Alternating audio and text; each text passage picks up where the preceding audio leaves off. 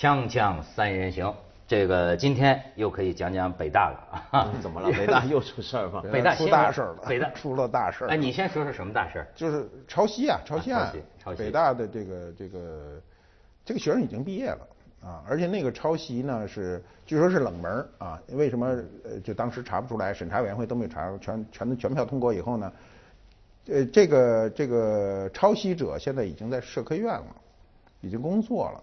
然后呢，是在一个法文的这个专业的这个学刊上，整篇的抄的，整篇抄，他不是抄你一段，就是人家都给都有对对比，而且这次是由专业刊物抄法文的论文，对，给翻过来嘛，翻译过来嘛，就变成照翻照翻的，而且那个学科特别偏，所以就嗯，他觉得按理人家查不出来。我觉得这太蠢了，今天资讯这么发达，你这个对太蠢了，而且我觉得的是。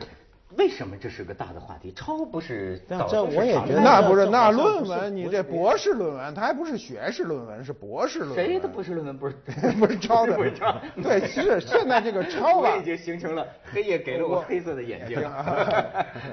这个我我我觉得这个这个这个抄袭，因为我原来在出版社的时候呢，就最烦最烦的就是抄袭。我们当时什么叫抄袭哈？因为那时候阅读量大，记忆好。有的人写过小说来哈，句式是抄袭的，一看这个句子就是抄来的。其实他那一段里就抄了一句话，这稿子都给毙掉，你知道吗？哎呦，啊，我们当时什么年代啊？那八十年代嘛，就三十年前，就非常狠。太有水平了，那时候。那是因为他文学，就他当时因为就是能发表的东西是有限度的。就你能够引起影响的这个作品是有限度的，那倒是啊。然后呢，年轻时候又记忆好，尤其你欣赏的句子，别人也欣赏，抄的就是那欣赏的，瞎了嘛，就能给逮着了嘛。那我们当时认为，就是说，如果是甭要说整篇的抄啊，那还真没碰见过整篇的抄，就整段的抄，那就基本这人就就上了黑名单了，就没戏了。那么这还是上文学创作，文学创作还说来说去还是个副业，不是主业。您这论文可算主业呀！嗯，你要这样的论文被抄袭，你看那个日本的那个那个做那个那个教授，嗯嗯，那个教授不前一段时间就做那个干细胞那教授不自杀了吗？是，很轰动。那个事情不仅在日本轰动，在国际上的轰动。是，那个那个科学家非常有名，对吧？是。涉嫌他还不是涉嫌大段的抄袭干什么？他只是我问了一下日本的那个情况，就是他还是在技术问题上有一些造假。造假有点说不太清楚的事儿，还不是那特明确的，是，而且还没有结论呢，这事儿还没完呢，呀就自杀了，嗯，他就自杀了。咱呢，这工作理论上啊，我我估计这事儿得处理，就是我估计这人保不住工作。如果这样的话，你还能在社科院工作，那社科院蒙羞啊。哦，北大蒙羞啊！今天说的是北大呀，不是个人的事好像也不是头一回蒙羞了。我也觉得，那不能老蒙羞啊！对对对，老蒙羞，老蒙羞了就不羞了吗？没错，在最近就是北大有一个他那个就是接修的，也不叫接修，证明了，就是说北大也不像别人过去说的一样老蒙羞哈。北大有时候蒙羞啊，他采取法律手段。你看咱俩说的就不一样。我说最近北大又又有名了是邹恒甫。就是他，他邹恒甫打官司，这个反反正他是被打官司，他被打官司，对，呃，这据说可能他还要再上诉，我就不知道。但是现在法院判的，就邹恒甫，呃，败诉了，然后一连几天天天道歉，呃，他为他为什么呢？就是说北大那个什么餐厅来着？一个什么什么餐厅，就就我都去那儿吃过饭，哎，我说的餐厅的什么人去的教授都是银棍呐，什么什么什么的服务员怎么着了？对，说北大教授怎么怎么着啊，都是银棍啊。不是，他是这种事儿，他他确实有问题。就是说这类的事儿呢，我相信啊，我相信啊，他北大也不会跟我打官司哈。我相信一定有这样的人。哎，你看，你接着邹恒甫来是吧？对对对，为什么呢？不可能全都是这样。他因为他冠以北大什么什么银棍，这不行。这全称了。因为你那怎么反着说？你北大不可能全是君子。没错。这事儿对吧？这判断谁都有，对不对？里头有个小人是很正常的。但是呢，他呢这个说呢，他没有证据，对吧？他说的好像是北大都是银棍什么的。对对。这种是一种口语的表达。我也记得是。你知道口语的表达？口语表达跟书面语是完全不一样的啊！口语经常是这样说，说你比如说我也被人攻击过，有时候我说我说中国人怎么怎么样？那人说我就是中国人，我就不这样。你说这事儿把我这个都，所以你还是你只能说某些中国人，就你说话的时候并不是很严谨。没错。所以邹恒甫他就被北大捏住了以后呢，就告他，一告他呢，他又拿不出证据，他肯定败诉，他上诉也得败诉。他他怎么拿证据？你就是要拿住一个一个银棍，对，不能说明全北大。你北大有没有银棍？你你你北大有一个老师弄一个中学生框着人家，那那是你北大公开报道的吗？有一个老师，北大公开宣布的吗？不是北大，就是报纸上公开报道。北大那那予以确认，有一个老师不是弄了一个，好像是广西也不是哪儿，那是边边远地区的一个女孩跑到北京来，中学生说我保你考上北大，结果又跟人家睡觉，又这个那个，最后好几年没考上，没考上。那女孩说那没考上也没关系，你给我点钱，我回家了。啊，我们老家乡的人都以为我跟你结婚了。你说我们那人都保守，说是我受不了，要不然我回去没法办。这老师又不钱也没给个足，可能这事儿就爆出来了吧？那这是头几年的事儿嘛。男人真是不能太小气。对对，你的结论你居然是这个，对，你 不是这个结论。你有了事儿，你得拿钱真是高。我不是讲这个啊，我我是说这个为什么邹恒甫这个事儿引起我的注意呢？也引起我说说起来，我都应该向这个张维迎教授表示一份歉意，因为当年我们节目还出过一个事儿，邹恒甫这个人我不了解。他呀，我才知道他是一个说话这么样的激动的人，呃，所以他的内容啊就特别的那个好看。然后呢，当年他就写过一个东西，就骂这个张维迎。嗯。然后因为他写的太刺激了，引起了我们极大的这个兴趣关注，所以我们就在节目里说了一下。了一下。后后来听说张维迎先生很不高兴，就说这个不是事实，对吧？哎，这个应该呃抱歉啊。但是哎，我就觉得这个邹恒甫这个人啊，他是不是那种气质类型啊，是一个特别。你比如说，我看他写的一些东西，就是说，这些中国的这些个经济学家，你们能不能不把注意力老放在钱和女学生身上呢？我求求你们了，你们就放过那些女学生。他就说类似这样的，他感觉好像是对他可能以偏概全，就是有一个有一个例子拿出来，他就会攻击一片。因为北大被攻击是很正常的，因为你在高处，你是没错。我们中国人哈，一般哈，不管你专业怎么排表，中国人一说北大都说在前头，都是。北大、清华什么什么往下说，是吧？你北大代表高校中的尖子，那人家攻击你是最正常的。而且我觉得北大应该心胸宽一点，就是你应该更多的是是在你的专业上有所建树。你每每年有一些真正让我们敬仰的人出现，你有学术著作。别一说都是百年前的，现在咱能掰着手指头选敬仰的人都是一百年前，就他死时候我还没生呢，全是这些人，就是能不能我们同时代有点让我们敬仰的人，是吧？这就是他们要做的事儿，因为那是学府。我前一阵不是去德国吗？嗯，去德国，呃，文道介绍我去的就是呃福来堡。对，海德堡这个是。大学，各种堡。哎，我在说这个大学的这个概念，哎，我呀，你看，我就想起说百年，中国一说这北大多牛，啊，中国别吹牛，你就是某些地方，你比如北大，咱就知道有个百周年纪念讲堂。是，我这次去了，里边有一个很好的一个讲堂，哎呀，弄的全是木头的，是，全是木头的，非常漂亮。然后我一看这个介绍啊，你知道那这我看的那个感觉就是什么呢？他这个介绍可能我年份记错了啊，大概意思就是说啊，这个东西啊是一八八六年这个大学呢庆祝他们建校五百周年 建的。我的天哪！我说这个大学这玩意儿你得承认是人西方发源。那当然，那当然是，而且他们还通常是有名单的啊，说我们学校出过什么学者，比如说什么，比如说德国那些学校动不动就来个高斯。就是在我们这教书的，谁就是我们这的，而且有塑像。你很有。你像柏林大学，我这次就是我不是跟你前后脚吗？那到路过柏林大学时，那导游就指这是谁，这是谁，这是谁，全是牛的人。我这次，而且我们住那宾馆特好，出来就是马克思恩格斯的雕像。哎呦，终于看到我这年轻的时候最敬仰的这俩老头了。然后我去跟人照相，哎，那个那我在那刚要照相，呼噜呼噜呢，这个这个这个这个旅游团就过来，一看全是中国人。也都去对马克思那当是有情感的，导游一定领你去。对，那俩铜雕像做的也好，是体量巨大。其实马克思是真牛的，在学术界当然是是当然是当然是地位。那那那那到今天《资本论》都是畅销书。对你，而且你刚刚说到就是这种像这些过去的名人的遗址啊，你比如说你去英国大英图书馆，它那个圆形的阅读厅，马克思当年老坐的那个位置，他们的现在是标记在那，有块铜牌。那就说明这就是马克思当年常坐的地方，然后呢，还有人在上头刻字，那刻字呢，一般都说是损毁文物嘛。但是好玩的是呢，他那个我记得他很多年去看他原来那个桌子啊，他有些刻字他保留，你知道为什么？是因为马克思坐了那张椅子有名之后，后来很多人都很敬仰，都来坐，都在旁边刻字，刻自己名字。结果来的这些刻字小年轻小，后来也都成了学术大腕，都名人了，然 后就都留着。那你就看着啊，真厉害！而且更厉害的是，他英国其实没有走上共产主义的道路。你很可惜吗？不是，我觉得这个不 不是可惜，而是说，呃，当时的那些欧洲的这几个厉害的学术中心，这几个重镇，这些大学或者一些图书馆，它都是这样的，就是你你任何异端、任何意见不同的人来了，在学院会得到保护。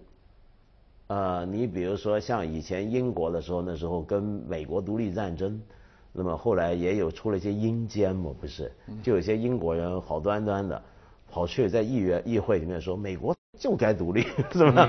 就那么弄那阴间。那么后来也有些人搞到就是被判叛国，然后呢，他们就躲到牛津跟剑桥。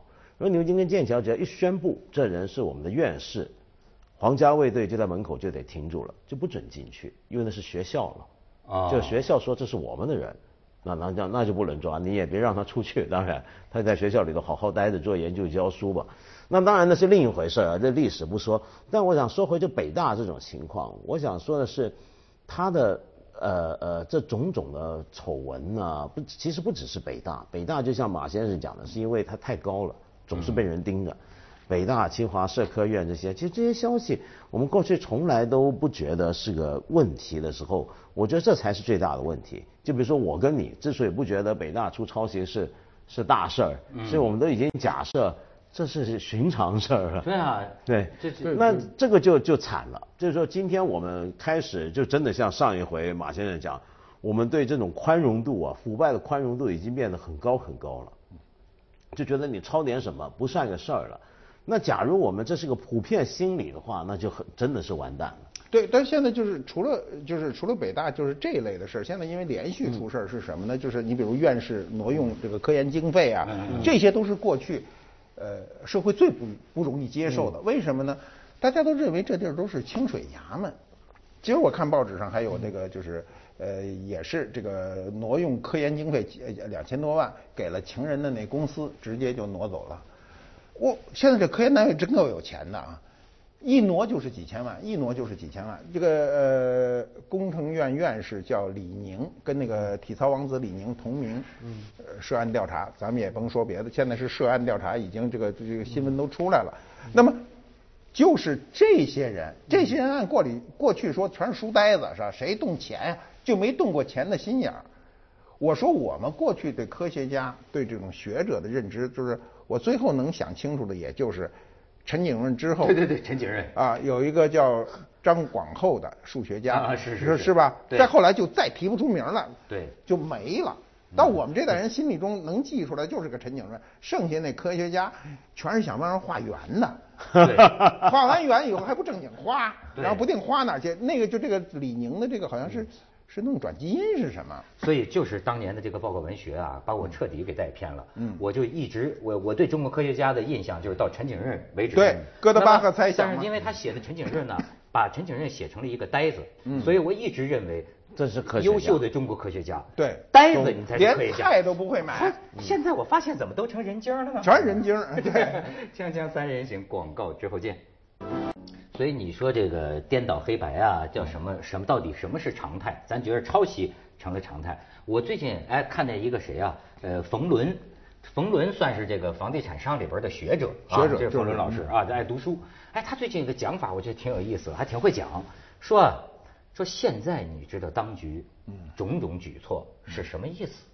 比如说，一方面是反腐啊，再一方面是郭美美这种什么什么的，就就就给全给你揪出来，是什么意思？他就提了一个词儿啊，他说叫建立新常态。什么叫新常态呢？他说你们要学习政策了没有啊？现在有核心的二十四个字，叫做社会主义核心价值观。嗯，什么叫？我知道，我从来都记不全。对，反正最后一个是友善嘛，我记得。反正这不是 他的意思，就是说这个社会主义核心价值观呐，嗯，不是白说的。哦，哎，是要动真格的。就比如说什么叫新常态？比如说他说啊。过去。像这种一些物质少女，像郭美美这种哈，招摇过市啊，大家还趋之若鹜，甚至还火了，把这个当成常态，对吧？现在让他这个示众，哎，就是要就是开始啊，建设一个新常态，把那个过去颠倒了的是非哈给转过来。你以此类推呢，对吧？你过去这个教授啊睡女学生，大家觉得不睡你才不叫教授呢。以后我们要把这个改过来。这个过去你论文抄袭，对吧？我们就觉得你不抄不对啊，对吧？现在也要把颠倒了的是非，这就好像有点重正这个世风，就回到常轨是吧？他说的意思是，哎，是不是这么一意思？我我我不知道，因为但是我们要想根子在哪里，为什么会出这些事儿？现在我们用的做法呢，基本上是属于加大力度来打击，但是怎么样让这些事儿不出现，这才是最根本的问题。你比如说学院。学院的事儿，我觉得就这个事情是没办法说什么国情不国情的，因为做学术做学问，他你真得承认，他真是有一个专业的伦理在的，它本身就是一回独立的事儿，它本身就你你做学术讨论，什么叫对，什么叫不对，怎么样叫做比较真一点，怎么样比较可信，这是这是有专业的事情，没办法用旁边的力量去干扰或者是促进它的。那我们现在情况是什么呢？我们过去几年呢，呃，很奇怪，就是就像刚才马马马老师讲说，现在做学术研究原来经费很多，我觉得现在有点像揠苗助长。过去几年，就我们钱多了，就开始觉得我们学术上也要提出自己的一套主张了。各行各业，就人文社科这几年老讲要为中国争取话语权，砸钱下去。我们现在仿佛太相信，就有钱下去就有好东西出来。然后呢，有钱下去，经费很多，那希望它有很快出现成果，这个心态不就向大跃进吗？你大跃进的时候，你说那时候中国的论文出产非常多的，就是有一年我记得他们要批判相对论嘛，然后结果后来同一年中国出现了一千六百多篇批判相对论的论文，真的，嗯，然后后来的推翻相推翻了相对论，什么宇宙是如何创始的，然后湖南哪个地方有个中学老师写了一个论文，然后。我们中国科学院，然后要提拔他，要怎么样？这种事非常多。哎，就你回看那几年，你就是其实那个搞法，只是那时候没钱。你那时候是毛主席亲切接见。你说这个相对论倒是正好让我想到这个爱因斯坦的一个一个一个段子。爱因斯坦是真的，哎，就就是曾经有一一百个科学家嘛，就是联名反对爱因斯坦。后来爱因斯坦一句话把他们击破，就是说我如果真是错的。一个科学家就可以把我打倒，一百个没有，都没有用啊。所以我觉得问题就在于这几年不要太迷信这个，就不要真以为我们国家强大了、有钱了，用钱来推动学术，钱推动不了学术的。对，钱很重要，但那不是最重要。对，我觉得文道讲的非常有道理，是什么呢？就是我们大的方面可以。呃，一推六二五叫什么呢？说这事儿都是因为腐败导致的，你比如学论文抄袭啊。小的方面其实严格说是制度。你比如我们为什么论文抄袭？嗯，我碰到我碰到极端的例子是我不认识的人，嗯，不知道怎么搞到我电话，学生打一电话说马老师，我这个。大学快毕业了，我论文抄了您一段，您要发现就原谅我。然后我也不知道这孩子是谁，咣当这电话就挂了。啊，啊，你知道他怎么弄到你？道德模范呢？啊，对，就人跟你说了打招呼了，你就别再计较这事儿了。高风亮节，对对，圣人对，这里我就想一个问题，就大家呃，文道刚说这问题很重要，就是他为什么他要抄你呢？是因为我们从幼儿园开始的所有的教育都叫抄袭教育。我们我们做作业就是抄嘛，来回来去不讲究创新嘛，没错，对吧？没错。你如果说你学士学学士的这个论文中有一点你自己的东西，我就可以给你满分过关。你抄多少篇都没有用，那大家都愿意创新，有新想法。那么从学士到硕士到博士，他就不断的创新，不断的有他自己的东西。但我们从头到尾都是抄。你比如说我们今天这个宣传最厉害的就是一些。电视节目吧，你比如说什么成语英雄、汉字英雄，就类似这种节目呢，实际上都是考你的记忆，不考你的创造，是不是？我一看，我我看了那些，那太难了，就那个那个汉字的那个听写，对对对，太难了。我我敢说，所有出题的老师他也写不了，只有对着字典能写，那就是考所有孩子的记忆力。我是当过那个评委的那个成语英雄，哎，十几岁的一个小孩儿，好家伙，他二十五史啊。二十五史看过不知多少遍啊！那这个那个成语啊，我跟你说疯了，你就完全 对，他完全是靠记记忆。而这样的孩子，我跟你说一成语，一辈子没听过文字，他居然能说了一句叫“崩巴吊考”，你回去查一下。什么意思？什么意思？不是，我都忘了什么意思了。怎么评委就惊呆了？我说这是崩巴吊考啊！对对对，你都现在不知道是哪几个字吧？这种往往就是凭记忆一直冲出来的人最没有创造力。嗯，因为他是靠记忆活着的人，他就习惯于记忆一件事儿。所以我们的为什么就是你你看这个学校哈，教论文教了多少篇？那要老师要是明白的、有学问的，一翻就知道，全都没戏，只是你能过过这关而已。你这观察也是有意思。我们可能抄袭是文化。你比如我记得小学的时候我就不明白，是我犯了错，我们老师让我写个检查，检检查都是写检查，就是写了，老师看了这检查写的不错。回去抄十遍，就我自己写检查，自己再要抄十遍。你看，他是这么一种方式。而且我们文化就是天下文章一大抄嘛，就是他他从小就教育你。而且我们现在，比如对对一般性的论文，比如学士论文，它是有规格限制的，就是应该怎么样，那他不抄怎么办？嗯，他就抄。还有一个社会问题啊，就是我觉得说句得罪人的话，我们国家现在的经济市场情况有时候是这样。是会，呃，我们不会特别奖励有创造力的人，相反的，有些没有创造力的人或者没那么有创造力，他的所谓创造就是把人家的创造拿过来稍微改了一改，我们会奖赏这种情况。举个例子，比如说像互联网产业，那当然今天就像上回我们跟吴晓波谈一样，其实已经基本的这个呃巨头分割已经形成了，瓜分完毕，瓜分完毕。你比如说像像百度。坦白讲，其实百度整个概念一开始它的模型是学谷歌的，这个不用讳言，大家都知道。那么但是问题是，谷歌的持续创新能力其实强大过百度，但是问题在中国，你谷歌就会失败，百度就会成功。然后我们的成功呢，基本上就是你我们不会奖励创新者，我们奖励的是你能够在这个社会环境内顺利的适应它。然后呢，呃，把外头的东西改一改、抄一抄，然后呢，跟着它，反正我们数量大嘛，中国对不对？嗯。那你就能赢。就是说，中国有一个问题，就是我们连环市场环境都不见得特别鼓励创新。反正是，你说你写了那么多论文，投了那么多钱。真正能达到诺贝尔奖级别的这个科学发现没有？改革开放这么多年，不是改革，建国以来没有。